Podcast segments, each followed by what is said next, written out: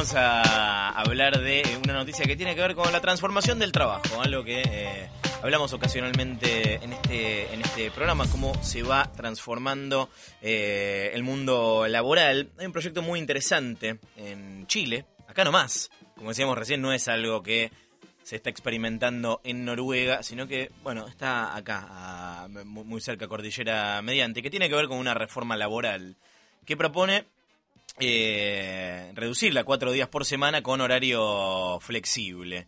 El objetivo, dicen, es mejorar la calidad de vida. Estamos hablando pasar de que la semana de trabajo pase de cinco días a cuatro días con eh, más flexibilización en eh, los, eh, los horarios. Puede mejorar efectivamente nuestra calidad de vida con esta iniciativa y sobre todo es algo que podría importarse a la Argentina. Para entender mejor esto vamos a hablar con Lucila Durso. Ella es doctora en Ciencias Sociales, docente en la Facultad de Ciencias Sociales de la UBA y becaria postdoctoral del CONICET. Lucila, buenas noches, ¿cómo estás?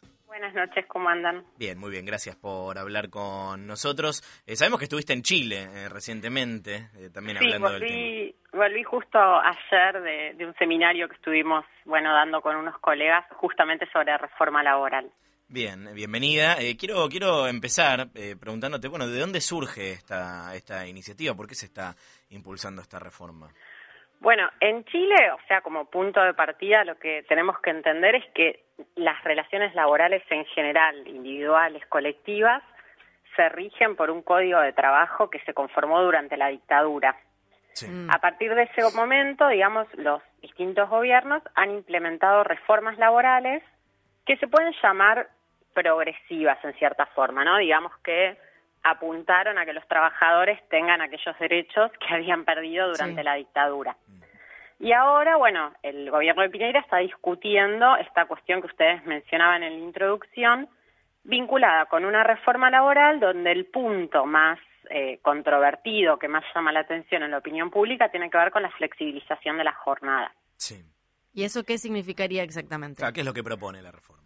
Bueno, lo que la reforma propone es justamente, eh, no es solamente reducir la jornada, sino flexibilizarla. Ahora, lo que hay que entender es, cuando se dice flexible, es quién puede flexibilizar la jornada. Y este es el punto. A lo que la reforma está apuntando, digamos, es a que los empleadores puedan definir cuánto tiempo quieren que los trabajadores trabajen en su empresa. Mm. Es decir, que no haya un tiempo mínimo según el cual lo tienen que contratar. Sí. ¿Cuál es el problema de esto? Porque a priori, digamos, es cierto lo que ustedes decían, a mí me dicen, mira, vas a trabajar de lunes a jueves y te vas a ir a tu casa a las 3 de la tarde en vez de a las 6 y compro, quiero claro. esa reforma. Ese es el que bien, digamos. Exactamente. El punto es en qué contexto se aplica esa reforma. Y esa reforma se está aplicando en un contexto y en un mercado de trabajo como el de Chile, donde lo que emerge no es el trabajo registrado, calificado, el trabajador muy capacitado que va a poder trabajar desde la casa, sino que el tipo de empleo que está generando el mercado de trabajo y la economía en Chile es un trabajo muy precarizado. El caso emblemático es el mismo que tenemos acá, que es Globo, Rappi, Uber. Sí. Entonces, la flexibilización de la jornada lo que va a hacer es que un trabajador no es que va a tener un empleo más corto por el que va a obtener el mismo salario, sino que para obtener aquel salario que obtenía en una jornada laboral tradicional, va a tener que trabajar como si fuesen muchas parcelitas de tiempo. ¿No? Esto hay como que tenerlo un poco en cuenta, porque si no caemos en el imaginario de yo voy a trabajar cuatro días a la semana, seis horas, y voy a tener el salario que tenía con un trabajo estable de nueve horas. Yo no te puedo creer que el sistema haya encontrado la forma de engañar al trabajador y hacerle creer que era algo bueno y en realidad va a tener que trabajar más. Solo. Y, o sea, igual, a ver, hay que entender algo que, por ejemplo, obviamente uno tiene que, que, que pensar en qué segmento de, de, de, los trabajadores se está focalizando. Digo, claro. no es lo mismo, por ejemplo, un trabajador de IT que trabaja desde la casa desarrollando algún sistema que un trabajador poco calificado.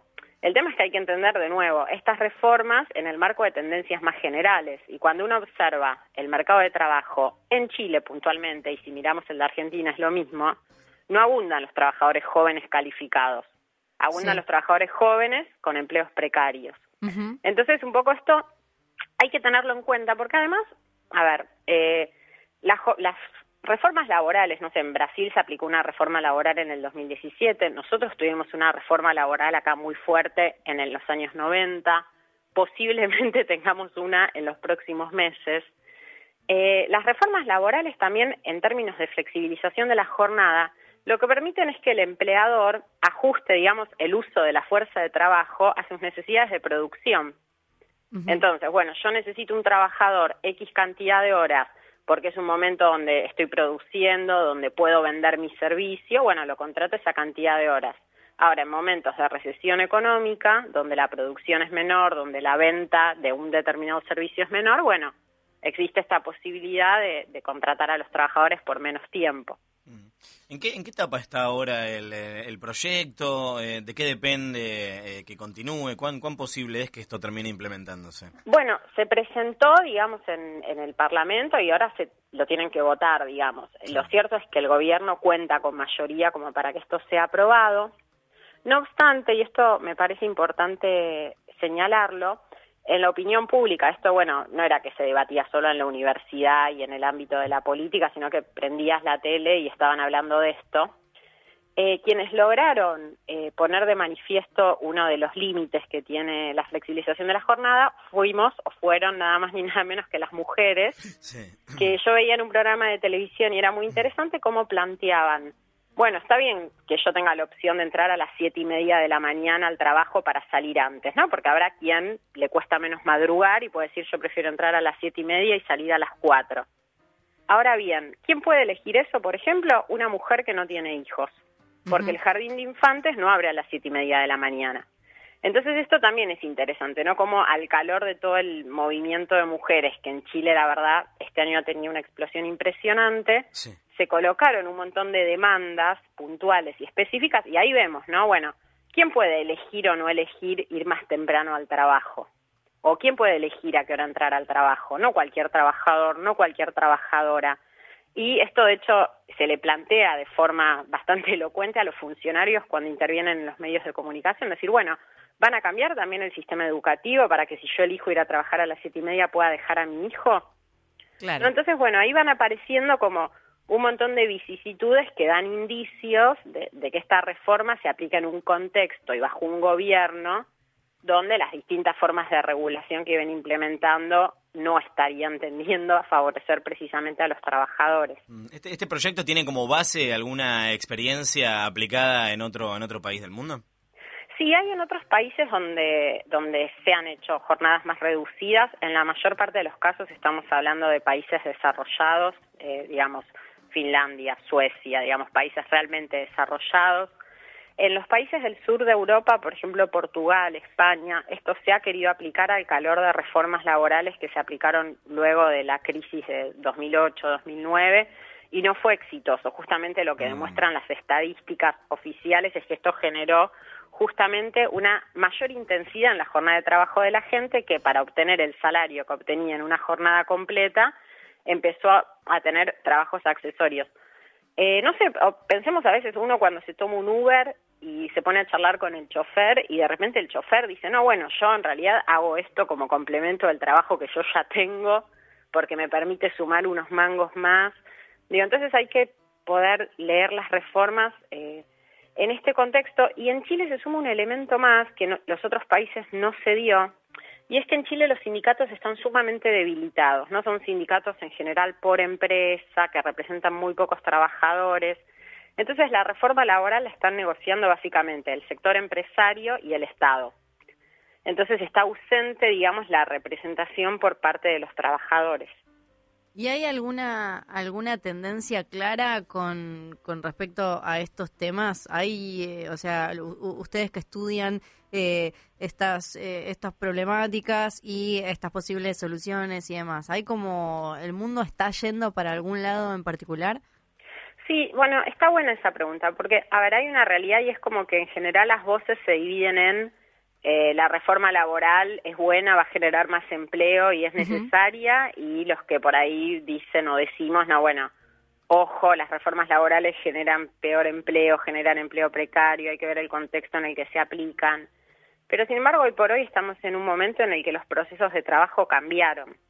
Digo, estos ejemplos que yo decía, Rappi, Uber, Globo, digo, nunca pensamos que íbamos a poder, digamos, gestionar las cosas a través de un celular. Sí, y ahora de golpe todo. Exactamente, la, la tecnología se vino encima y definitivamente necesitamos formas de regular el trabajo que estén acordes a las características que adquiere el proceso de trabajo en sí mismo, cualquier proceso de trabajo, digo, de servicios, de industria. No obstante lo cual, hay que ver eso, quiénes están negociando esa reforma, si hay representación de los trabajadores, de los empresarios, del Estado, qué intereses se defienden, en qué contextos se aplican. Digo, en contextos, por ejemplo, el, de Argentina actualmente, ¿en qué contexto se está discutiendo la reforma laboral? En un contexto donde, de acuerdo a estadísticas oficiales, aumenta la pobreza, aumenta la informalidad, aumenta el empleo precario, aumenta el trabajo por cuenta propia o el monotributo. En ese contexto, digamos, no podemos esperar que los tipos de empleo que se generen tiendan justamente a incluir esos trabajadores. ¿Por qué? Porque el empleador que va a decir, yo tengo un puesto de trabajo, se lo puedo dar a la persona que quiere trabajar registrada nueve horas y con X salario, o si no tengo toda una masa de trabajadores en una situación sumamente vulnerables dispuestas a trabajar prácticamente por cualquier salario. Entonces digo, e-, esas cuestiones hay que tenerlas en cuenta. Eh, Lucila, muchas gracias por hablar con nosotros. No, por favor, fue un gusto y bueno, gracias a ustedes por, por el interés en abordar estos temas. Igualmente, buenas noches. ¿eh? Hasta luego.